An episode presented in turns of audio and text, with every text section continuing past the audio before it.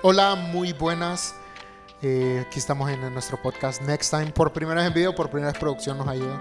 Primera vez que Primera vez sí, eh, es un reclamo que hacemos personal. Hemos estado ayunando por Sí, hemos estado ayunando. Eh, ¿Ayunamos cuántos días? 15. Bueno, yo estuve como dos semanas. 15 días ayunamos juntos para que nos lograran apoyar. No, la verdad es que estamos agradeciendo al equipo de producción. Es un honor, ya saben, siempre aquí Gilberto y, y yo, Ayeser, siempre tratando de no decir tonterías a través de esto, que no nos cancelen. Llevamos un año, todavía no nos han cancelado, creo, eso, creo que eso es un logro. Yo creí que en diciembre nos iban a cancelar. Nos iban a cancelar en diciembre. Eh, ¿por, qué era? Por Navidad, ¿verdad? Sí, por Navidad. Sí, que la Navidad es, del diablo, no lo cambia. Exactamente. Así que eh, el día de hoy es un día especial. Pero antes de comenzar, ¿cómo estás? ¿Cómo te ha ido? Llevamos un mes sin grabar. ¿Por qué no hemos grabado? Hemos grabado porque, bueno, no hemos podido grabar, ha sido el problema, porque hemos viajado bastante. Eh, fuimos a Comayagua, fuimos a Cihuatepeque, eh, nos tuvieron encerrados tres días los líderes. La verdad que muchas gracias por allá. Fue bueno. Fue bastante bueno. Eh, ignoren esa voz que acaba de sonar. y finalmente, ¿qué, qué, qué series hemos estado viendo en nuestra reunión de jóvenes? Hemos visto muchas series. La que, la que me gustó bastante, bueno, es Torge. Storge. Sí, fue una serie muy confrontativa. Yo estaba llorando en el Mayan Princess a medianoche. Porque Dios, eh, como les comentaba en la breca, Dios me hizo llamar a toda mi familia y pedirles perdón.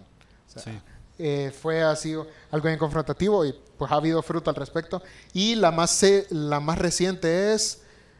¿Se me olvida el nombre? ¿Cuál es? La de este mes. Sí, la de este mes. Bueno, Evidence. Evidence. Evidence. Que yo solo me acuerdo de la naranjita. Ah, es cierto. el diseño de la naranjita. Así que hoy es un podcast muy especial y tenemos dos invitados. Número uno, esto es porque nos pidieron que hubiera mujeres, porque eh, nos dijeron que éramos em, como los bautistas o algo así, pero ahora nos toca poner mujeres, porque si no nos cancelan y no, no queremos que nos cancelen. Y ella es nuestra pastora de jóvenes, Gabriela Vallecillo. No hables todavía. y el invitado verdaderamente especial, eh, preséntalo ya que vos. Dale vos. Yo lo presento entonces. Alex San Pedro. Bienvenido, Alex. Hola, estoy encantado de estar con vosotros. Me estoy divirtiendo mucho con todo lo que estás diciendo porque eh, ya ha habido como cuatro comentarios eh, Cancelables. altamente cancelables. Para bloquearnos. Y, te felicito. O sea, te quiero felicitar. Eh, como Shakira, a Piqué, te felicito. Y, y, bueno, pues encantado de estar con vosotros, eh, con Gabriela también, bromas aparte, con Jim Caviezel o no sé cómo llamarte, eh, con Gilberto, Gilbert, Gil, ¿no? Me han dicho que hay un montón de, maneras. Y bueno, con ganas de, escucharos y, y, ver de qué podemos hablar entre amigos y hermanos, aunque nos separa un, un océano, ¿no? Normalmente. Un charquito. Un charquito, sí. De unas horitas nada más en avión. Son 10 horas. 10 horas desde Madrid hasta aquí, hasta San Pedro. Que me gusta, me gusta, estoy aquí como... Es como la gracia, ¿no? De que una ciudad que se llama como yo, ¿no? San Pedro. Ah, sí, San Pedro. es muy bonito. Es cierto, sí. Estás en San Pedro Sur. ¿Te, ¿Te sentí bien recibido? Sí, claro, es como que estoy en mi casa. A lo mejor, a lo mejor mis ancestros vienen de aquí. Ah, no posible, no sabe. Hay que hacer una prueba. Sí, a lo mejor soy hondureño. Voy a tirar comentario el otro año para Conéctate, yo pongo dinero. eh, así que, ¿cuál es el tema de, antes del tema de hoy? Yo le quiero hacer una pregunta a Alex. Ok, esta pregunta lleva meses diciéndome que la quiere hacer. ¿Mm? Así que es algo ¿Pero te da miedo hacerlas? No, no. Sí. No, ¿Te da vergüenza? Ya viste que no me da miedo nada. No me da ¿Te da vergüenza? No, no me da miedo que me cancelen, solo la quería hacer frente a frente. Ok, adelante. sabes, bueno, ¿ya perdonaste a Marco Vidal? La verdad es que no. yo sabía, yo sabía. No, porque no, porque hay muchas razones para no perdonar a una persona. Una de ellas es que se llevó el Grammy con un disco recopilatorio. O sea, ni siquiera en un disco con canciones de ese año, sino que eran canciones de o sea, es Ni como yo había nacido, probablemente. Greatest hits, ¿sabes? O sea, ¿cómo, cómo compites contra un greatest hits? Contra un discazo de las mejores canciones de tu vida, ¿no? Pero bueno, eh, todos tenemos raíces de amargura, arrastramos traumas y yo no voy a ser la excepción. Y además lo han vuelto a nominar este año. Y yo espero que lo gane. Ese álbum está. Ese álbum sí merece. ese sí. ese sí. le compramos un Grammy ahí en en Comercial Lino. Ah, Sí, no, lo vamos a traer y lo vamos a lo vamos a poner. traer. De plástico. Sí, sí, Me sigue molestando. Estuve antes de ayer, justamente estuve con su hijo, con Neko, que es un buen Ujú. amigo mío. Y él fue el que lo trajo a mi casa en el podcast que grabé con Marcos. Y él lo trajo de, de- Yo no lo sabía, ¿no? Y él me sigue molestando con el tema, ¿no? Sí, bueno. he visto en Twitter. Sí, sí, sí. No, es anecdótico y nos hace gracia porque al final ya solo es un trozo de metal que debería estar en mi casa. que debería estar. Eh, mi canción favorita tuya es Sal. Vale. Muy ¿La buena. canto? O ¿La sea, es canto petición. Sí, Vaya, sí, démosle, petición para démosle, Vale, para hoy. la apunto. Sí, Gaby- yo, yo la- las que tú quieras, dime, dime las anoto. Vale. ¿Cuál quieres que Gaby, la tuya. Mírame. Mírame. Vale, mírame, sal. La voy a ir apuntando. Mírame, sal. ¿Tú tienes alguna? Bueno, a mí me encanta Sal. También sal, la canto dos veces si quieres. Sí, tres, cuatro. O sea, a Sí, voy a pesar de mí, a pesar de mí. A pesar de mí, no, porque es- en piano no. no. Ah. Solo una, cada uno, ¿vale? Vaya, Sí, sí. Ponte, ahora decimos a pesar de mí. Bueno, a pesar de mí. Así la logramos. Dale, Gil, diriginos. Bueno, voy a empezar entonces con el título del podcast. Voy a dar el spoiler. Estaba pensando, hice como 10 títulos. Le dije a Yeser, este, ¿qué título pongo? O sea, tiene que ser un título como que bien teológico, uno random o uno que sea como muy juvenil. Puedes hacer un teo- un- uno teológico random, por ejemplo. Exacto. Y pensé en Jesús en el siglo XXI. Jesús en el siglo XXI. Ese es el tema de hoy. Me gusta. Porque estamos en una era donde las redes sociales y el contenido que vemos tiene un impacto profundo en los Correcto. pensamientos. Ujú. y vamos a moldear muchas preguntas que son importantes hacerlas porque el contenido que vemos moldea nuestras ideas, nuestra forma de pensar y nuestra forma de hablar y vivir. Eh, ¿Cómo discernimos la verdad? Porque la verdad está ahí, pero hay muchas verdades en las redes que quieren decir que hay muchas verdades. ¿Y dónde está la gracia de Dios? Vamos a ir- adentrarnos en ese viaje, en ese viaje profundo que a Yeser, yo creo que Yeser se va a llevar la mitad del podcast, pero... No, no, no, no. Hoy sí me quedo callado. Ok, hoy sí, porque si no... Que Gaby se enoja conmigo porque hablo demasiado, entonces. Ah, pero Están advertidos. es- ah, sí, los has Sí. regañado antes. Qué buena. Bueno, Oye, pero es un temazo porque mm, eh, la verdad hoy en día está en juego, ¿no? En 2016, la palabra del año, ¿sabéis que Oxford creo eh, Sí. elige una palabra, ¿no? Cada año. Y en 2016 la palabra del año fue la palabra posverdad, ¿no? La idea de que de que la verdad ha sido superada por la opinión, que ya Mm. no existe una verdad absoluta, una ancla donde uno pueda eh, asirse para construir un proyecto, ¿no? Sino que todo son sí. opiniones y por lo tanto es cambiable, es subjetivo entonces, claro, presentar a un Jesús que plantea yo soy la verdad en un mundo de redes, en un mundo de ahí, donde hay 500 voces que te dicen cada uno lo que les da la gana, Sí. Donde en Canadá hay más de 200 géneros. ¿no? Es una cuestión muy interesante ¿no? Interesante. hablar de la verdad en este mundo. Mm. Y comenzamos entonces con la primera pregunta, Alex. A ver, Este, ¿Cómo las personas y las plataformas en línea están moldeando nuestras creencias y los valores? ¿Cómo opinas? Bueno, pues lo están haciendo de manera directa. Eh, las nuevas generaciones, la generación Z, eh, eh, en, el, en el mundo entero lo que quieren ser son todos influencers. O sea, Mm. antes tú querías ser abogado, astronauta, futbolista, no sé, algo ¿no? Sí. en tu vida, empresario, emprendedor. Eh, hoy en día todos quieren ser influencers, por lo tanto, mm, esto ya te, te da una pista de hacia dónde van los anhelos de las nuevas generaciones y por qué, ¿no? Vienen influenciados totalmente por lo que las redes sociales les, les ofrecen. Eso no es ni bueno ni malo, creo, simplemente es. Pero es muy curioso que antiguamente, eh, hace antiguamente, hace 50 años, ¿eh? tampoco estoy hablando Sí. de historia antigua, pero hace 50 años los gustos musicales de un padre con un hijo, eh, la ética de un padre y un hijo, la ética del trabajo y, y lo que pensaban acerca del mundo en una casa, Sí. era muy parecida y muy diferente a lo que un padre y un hijo, por ejemplo, estoy hablando de España y de Honduras, dos familias diferentes, cada una era muy diferente entre sí. Hoy en día no. Hoy en día el padre hondureño y el padre español tienen un montón de cosas en común y el hijo hondureño y el hijo español tienen un montón de cosas en común y además se diferencian un montón de sus padres. Es decirte, las redes sociales han conseguido eh, separarnos en nuestras relaciones personales y unirnos a nivel como global y por eso hay tantas generaciones. Antiguamente había una generación. Toda la gente que está viva En el mundo es una generación. Hoy tenemos preadolescentes, adolescentes, pre-preadolescentes, jóvenes, eh, jóvenes adultos, Sí. y cada vez más, más eh, digamos, más atomizado, más dividido. Entonces, ¿cómo están influenciando? De manera directa, están discipulando a las nuevas generaciones. Nos están diciendo cómo sentir, qué creer. Hoy en día hay un montón de podcasts que hablan de, de ciencia, de filosofía, y los jóvenes lo están viendo, hay millones de views. Y, y sí, yo creo que honestamente son los nuevos púlpitos. Ujú. Son los, son los púlpitos del siglo XXI, Sí. las redes sociales. Eso es así. Y adicional a eso que de repente lo que mencionabas de las generaciones es también cómo tan rápidamente están cambiando entre ellas mismas, ¿verdad? O sea, Correcto, correcto. antes lo que mencionabas una generación verdad era y, y de repente también se fueron como separando por años y ahora uno ve un joven de 18 con uno de 23 y son totalmente Diferentes, diferentes, este. y están muy cercanos en la edad verdad exacto. entonces eh, es un gran desafío Exacto, sí. Así es. Y bueno, yo aporto la verdad lo que dice Gaby, porque sobre todo lo que hay muchos factores que influencian, sobre todo en esta época. La presión social es algo clave, porque las redes ejercen presión en muchos aspectos. Y las noticias falsas y la desinformación.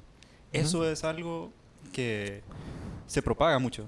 Ujú. Mucha Ya desinformación. no se sabe si creer en el noticiero de la mañana o creer en lo que publican en Twitter o creer en lo que publican en Facebook, Sí. porque realmente no se sabe cuál es la información correcta.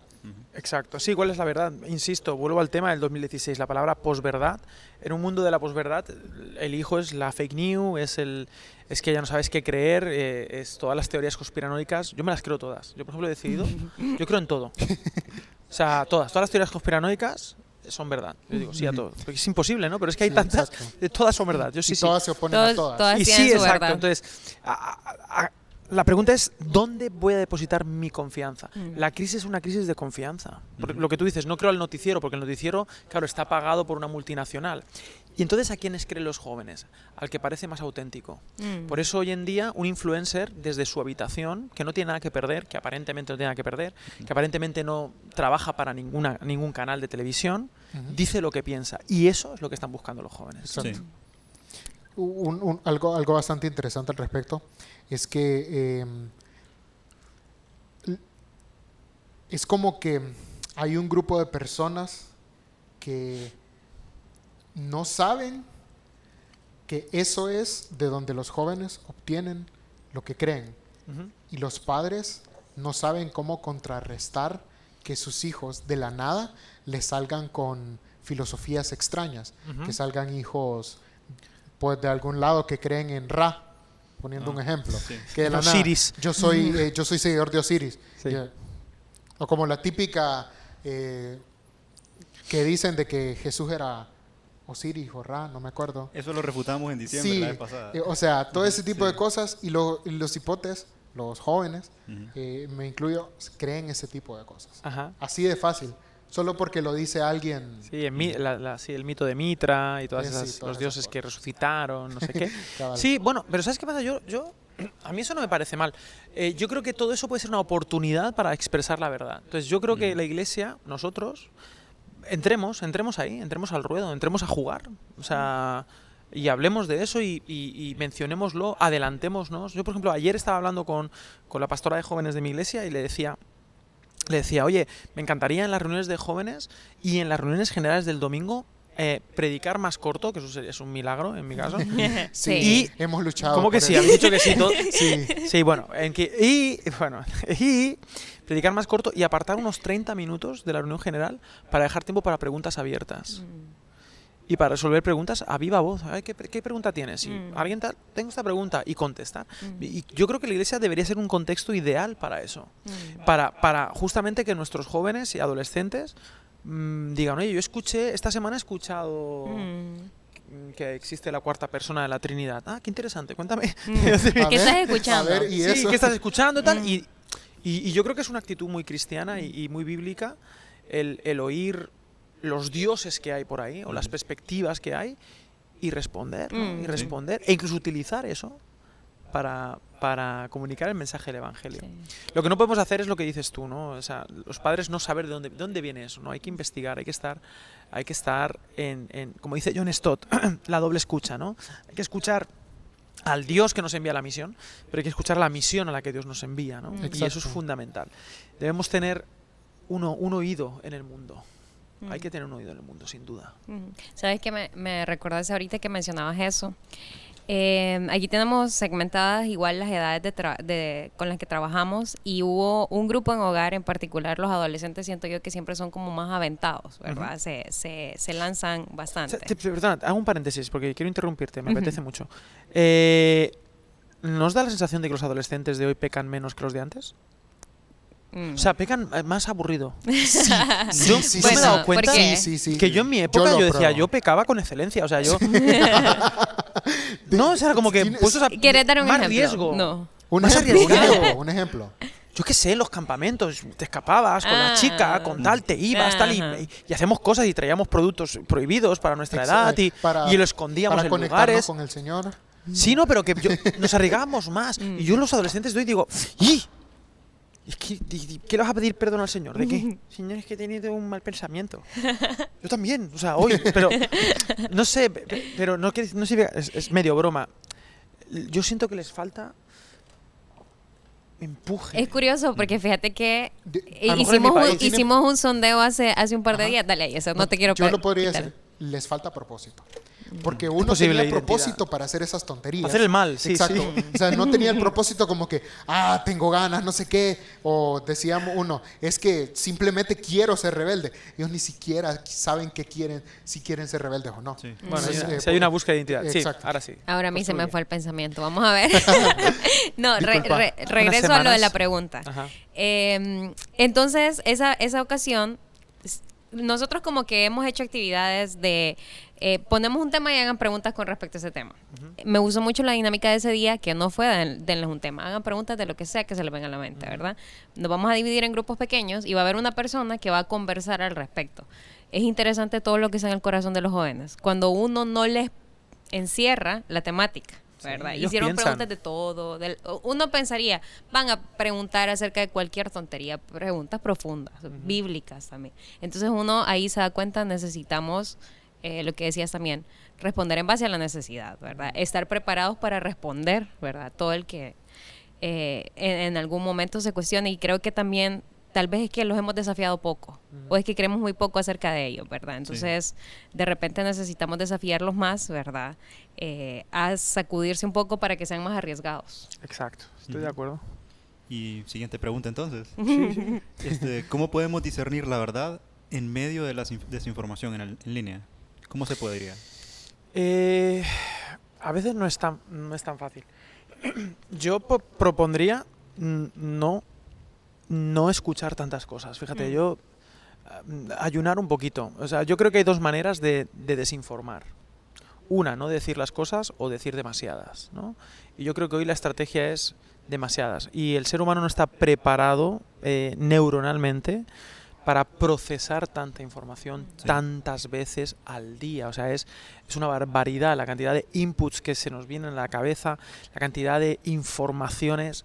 Entonces, yo recomendaría que, que- que fuésemos más selectivos con lo que vemos y con lo que dejamos que entre en nuestra cabeza. ¿Y cómo dis- discernimos la, la verdad? Lo ideal no es tanto buscar la mentira, esto es lo típico, ¿no? Sí. Sino, sino acostumbrarte al sabor de la verdad. Mm, Eh, mm. no, no tanto voy a ver si esta comida es falsa, sino voy a disfrutar siempre de buena comida. En ese sentido, como creyente, yo creo que la palabra de Dios, Jesús de Nazaret, que es la verdad, el sabor de él nos va a ayudar a discernir, ¿no? En la medida en que sabemos cómo piensa Jesús acerca de un tema, veremos cuál es la verdad acerca de ese tema. Ujú.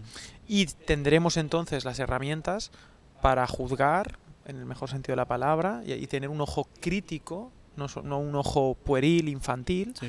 acerca de todo. Dice Efesios capítulo 4 eh, que lleguemos a la estatura plenitud de Cristo, a la madurez, ¿no? al hombre perfecto o maduro o preparado, y así no seréis niños fluctuantes llevados por doquier viento de doctrina, dice la Reina Valera, ¿no? por cualquier viento de doctrina, que no seamos niños fluctuantes. Pero ¿cómo hago para eso, para conseguir eso? Bueno, afianzándome en la palabra de Dios, una madurez espiritual que consiste básicamente en ser como Jesús Sí. y conocerle. Para mí es la única terapia que conozco frente a la mentira. Y es mi día a día como pastor. O sea, yo vivo frustrado viendo a, a jóvenes que tragan cualquier idea porque no han profundizado en su conocimiento acerca de quién es Jesús. Y me gusta lo que decís porque es importante saber eso, que a esta generación le cuesta leer. Sí. Es como que prefieren escuchar un mensaje de, no sé, 10 minutos. Ok, ya. Gloria a Dios, un reel. un, Un reel. un reel, exacto. Un reel rapidito, ok, ya me conecté con Dios.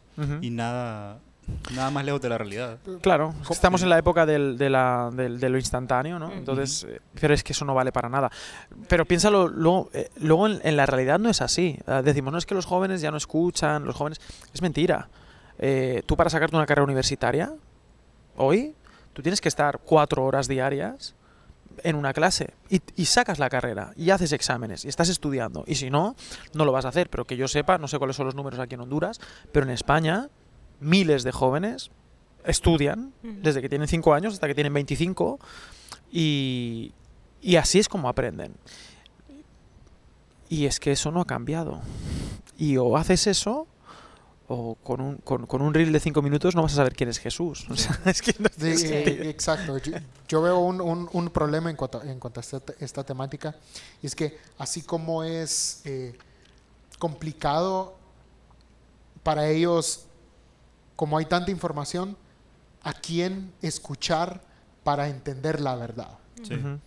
Y hay un gran problema porque tristemente, en la mayoría de los casos, los que tienen la presencia en redes sociales, los que tienen fuerza en redes sociales, que al- alcanzan a millones, no son gente, y lo vamos a decir, de muy sana doctrina. Y Necesaria- necesariamente. necesariamente, eh, la gran mayoría no son así.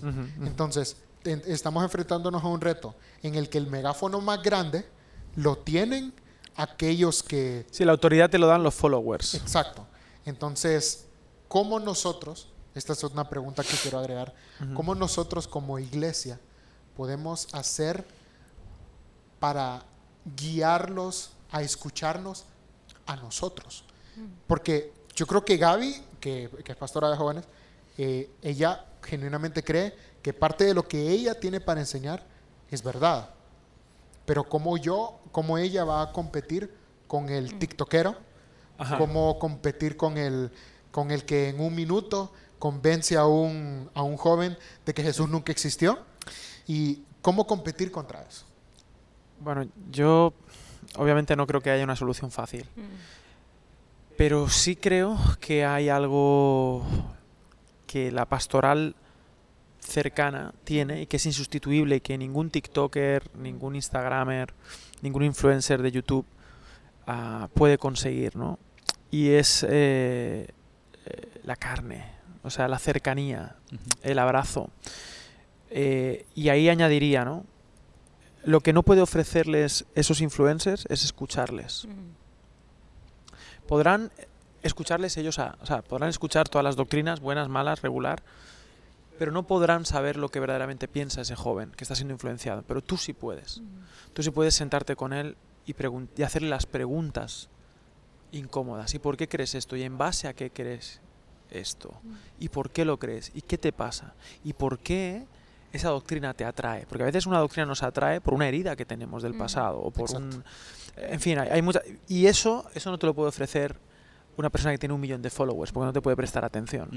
En cambio, tú sí puedes escuchar a esa persona. E incluso puedes aprovechar hasta la herejía más terrible Sí. para, para discipular. Acercar. Exacto. Para discipular. Para porque, discipular. porque, porque puedes dialogar con ella y desde ella utilizarla como palanca para llevarla a Jesús. Eso Sí. no lo puede hacer un TikToker. No lo puede hacer. Sa- ¿Sabes qué estaba pensando eh, ahora que estamos hablando de todo ese tema? Es cuánto ha perdido autoridad la voz de los papás y la voz de los abuelos. Eso es y es tan necesario, ¿verdad? Porque uno antes, ¿verdad? Nosotros estamos, fuimos parte de una generación en transición, ¿verdad? También estuvimos en algún momento por nuestras edades en la era de no habían redes sociales, no habían teléfonos celulares. Me gusta que me incluyas en tu generación, aunque te llevo 10 años. Ah, perdón, aquí. continúa, continúa. No, es que también depende. Ah, no, eh, ah, después. Tú eres, porque yo soy, yo soy millennial.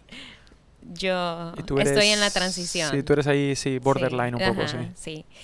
Y, y vaya, en ese momento, como no había tanto acceso a información, ¿verdad? La voz de los papás y la voz de los abuelos es lo que era, ¿verdad? Claro. O sea, lo que ellos decían es, eh, para uno era una autoridad. Y ahora, eh, pues cada vez las relaciones entre padres e hijos o entre padres y abuelos, ¿verdad? Son menos porque eh, ellos están dedicados al trabajo, etcétera, etcétera. Entonces, toda esta ola de información o desinformación eh, y to- todas las redes sociales están cubriendo aparentemente una relación inexistente entre Ujú, sus, su ujú. familia, ¿verdad? Entonces, creo que, que también es un desafío eh, para nosotros que vamos a ser papás, ¿verdad? A acercarnos, ¿verdad? A disipular a nuestras futuras generaciones, ¿verdad? A nuestros hijos para utilizar nuestra voz como una voz de autoridad, de, de sabiduría, ¿verdad? Para enseñar a la nueva generación a, también a, a discernir un poco, ¿verdad? Siento que, que eso es muy importante, ¿verdad? Eh, escuchar a, a los papás, ¿verdad? Yo me encanta leer, me encanta eh, buscar información, escuchar de todos lados, pero siempre eh, escucho la voz de mis papás y para mí es muy importante. Entonces, sí Eso es lo que hace la diferencia, estoy de acuerdo. que necesitamos desafiar o caminar hacia eso y creo que si, la- si desde la iglesia, ¿verdad? Por lo que preguntaba Yeser, podemos acercar a las familias, vamos a cumplir y a lograr mucho. Las redes sociales van en la dirección opuesta. Eh, van a distintos públicos.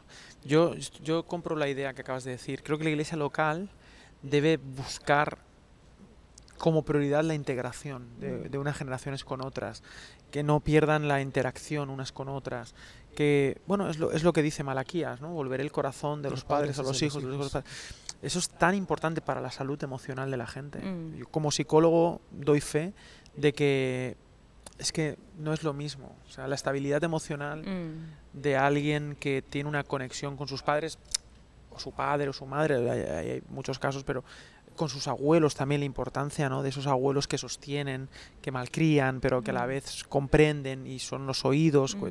En fin, ahí hay unas, una serie de beneficios anímicos y Mm. espirituales que se han perdido. ¿no? Sí. Y, y entonces lanzar a los jóvenes solos a este mundo, claro, por eso no pueden discernir bien, por eso no pueden... Claro, es que es normal. Exacto. Eh, Yo, yo esto lo hablo con, con- con mis hermanos que ya estamos un poquito grandes.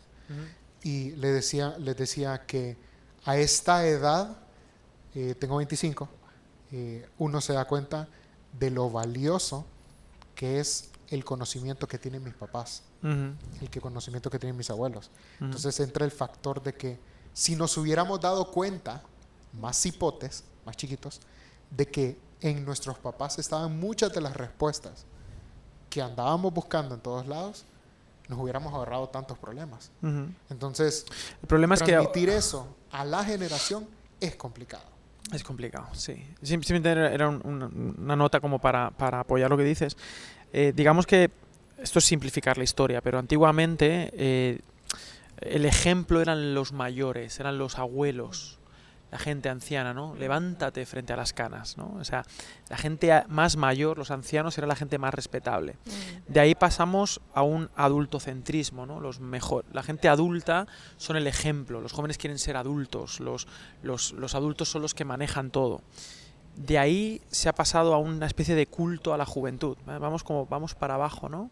Eh, culto a la juventud y entonces ya todo el mundo quiere ser juvenil, todo el mundo quiere tener la moda de lo joven, ya hacerse mayor es casi una...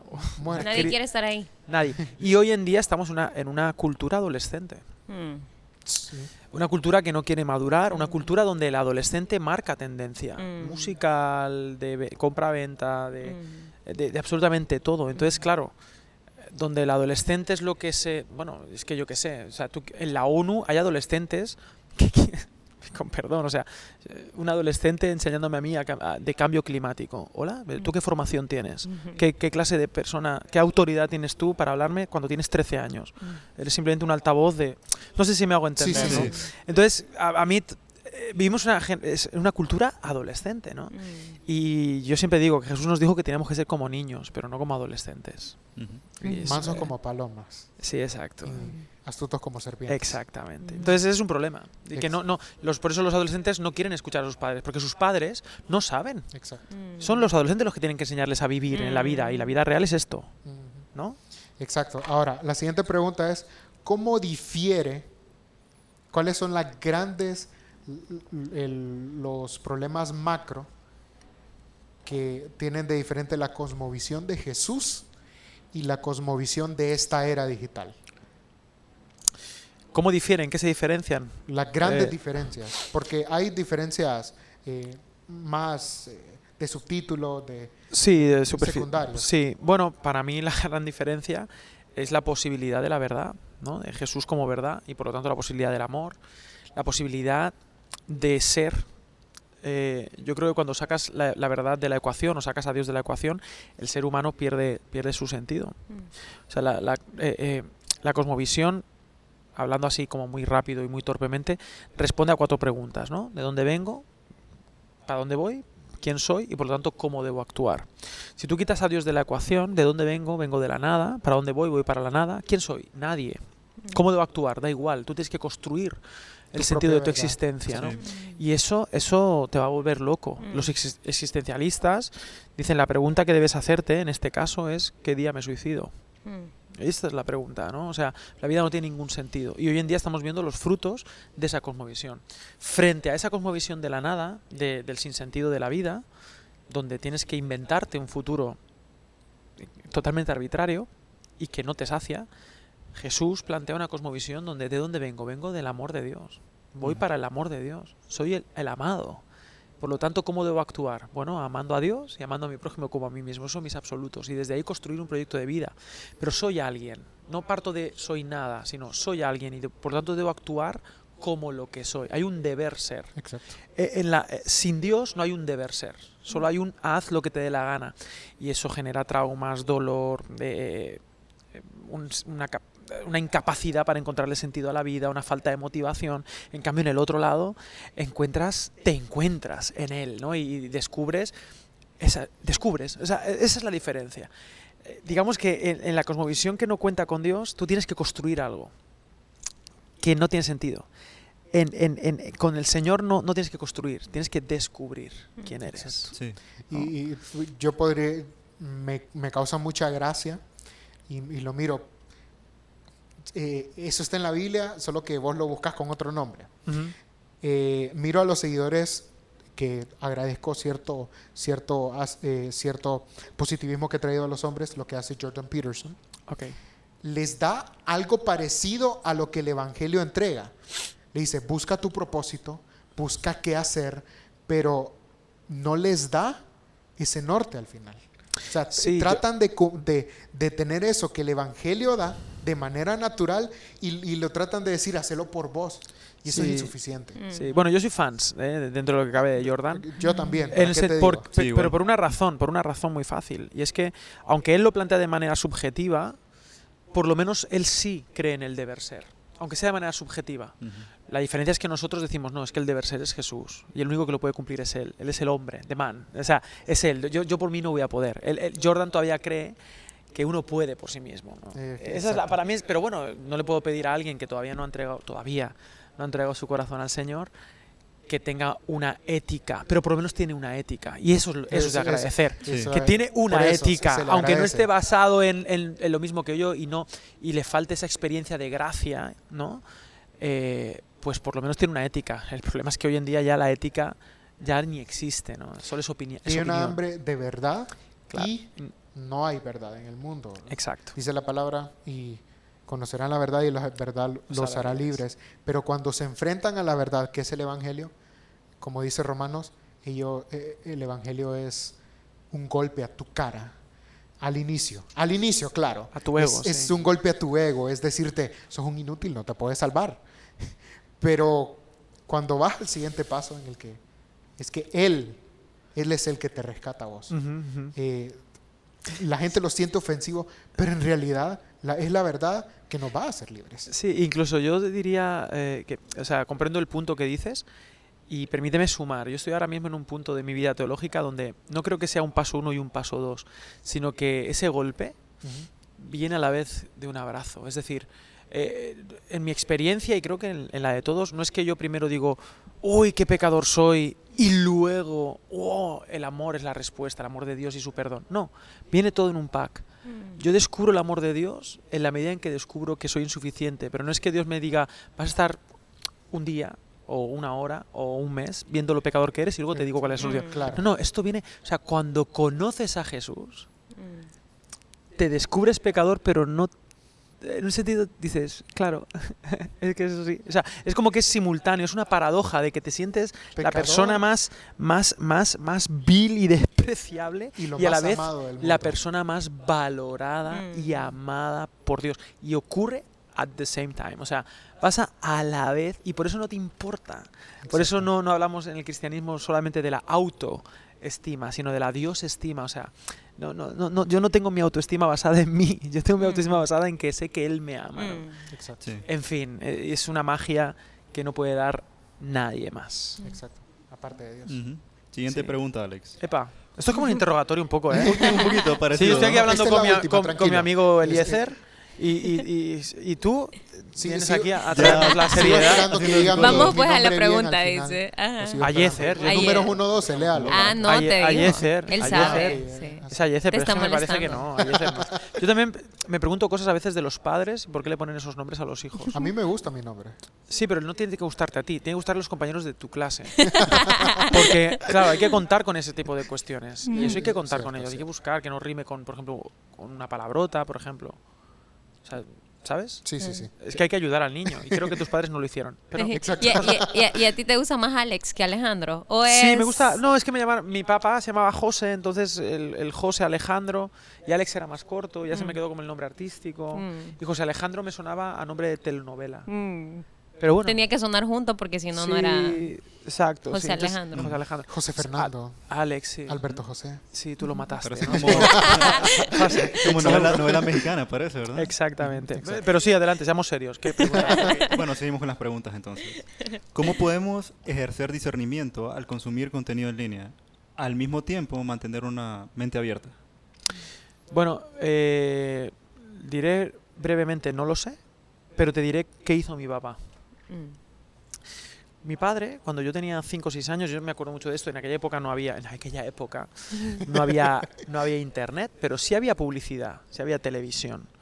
Y mi padre, de una manera muy consciente, me permitía estar en, viendo la tele con él y, y él me permitía ver contenido de publicidad y tal, pero se burlaba. Veías un champú, ¿no? Y había una mujer ahí súper sensual ahí vendiendo Sí. el champú y entonces él decía un comentario jocoso, ¿no? Sí, claro. Entonces el champú ese tal y lo hacía adrede, luego me enteré, me contó más mayor, dice, "Yo hacía eso porque quería educarte para que tú tuvieras una- un ojo crítico frente a la realidad." Mm. Entonces yo te permitía ver la publicidad, consumir esto, consumir lo otro, pero yo hacía un comentario para que tú vieras que eso no era algo que, tú, que te venía, sino que era algo que tú decidías y tú, tenías, tú debías tener una opinión sobre eso. ¿no? Sí. Entonces desarrollar un, un- un espíritu crítico, en el buen sentido, eh, creo que es algo fundamental que debemos desarrollar desde que los niños tienen 6, Mm. 7 años. ¿no? Eh, porque entonces te acostumbras a tener esa mirada. Mm. Porque si no, luego cuando llegas a los 16, te meten la filosofía en el instituto Mm. Sí. y estás desarmado Mm. y te comen vivo, ¿no? Mm. Al- ¿Sabes al- qué? Puedo aprovechar, ya que mencionas el tema de, de tu papá, Ujú. ¿qué cosas eh, en base a este tema aplicarías para tus hijos? ¿O estás aplicando? Porque tienes... Uno de cinco y uno de Dos. tres. Ya, de dos, tres, sí. Ahí están Bueno, aventurándose a la Sí, están ahí. Bueno, pues la verdad es que se aprende, yo ojalá sea la mitad de buen padre que lo fue el mío conmigo. Mm. Eh, yo quiero, lo primero, enseñarles a orar. Es como fundamental que hablen con Dios, que conozcan a Jesús. Yo cuando he venido aquí les he dicho, papá se va a hablar de Jesús a otros países, orad por mí, ¿no? Y que tenga una relación con Jesús. Para mí lo más importante es que conozcan a Jesús cuanto antes. Es Mm. como el gran, la gran prioridad que yo tengo. Que vean cómo me relaciono con su mamá. Eh, cuando vemos, por ejemplo, algo que también aprendí, cuando yo discuto con Gerald, a, veces sin querer discutimos delante de los hijos. Yo sé que esto está fatal, soy el peor padre del mundo, sí, pero eh, nos pasa. Pero no es algo horrible. Lo importante es que luego también nos vean reconciliarnos. Mm. Eh, Porque esto pasa, muchos padres que se pelean y luego se piden perdón, pero no delante de los niños. No, no, no. Delante de los niños que vean también la reconciliación, que vean que nos Mm. equivocamos, pero que tenemos un Dios que nos ha enseñado a perdonarnos el uno al otro y tal. Entonces, para mí eso es fundamental y luego súper importante que aprendan, esto va a sonar un poco viejo y un poco, pero sigo creyendo firmemente en que mis hijos tienen que aprender a obedecer. Mm. Seguir instrucciones. Sí. antes que incluso tener un, un espíritu crítico. Pues mi papá me enseñó un espíritu crítico, pero primero construyó un puente de confianza y si Sí. mi padre decía A, era A, y si Mm. era B, era B. Y en base a eso me enseñó a ver el mundo.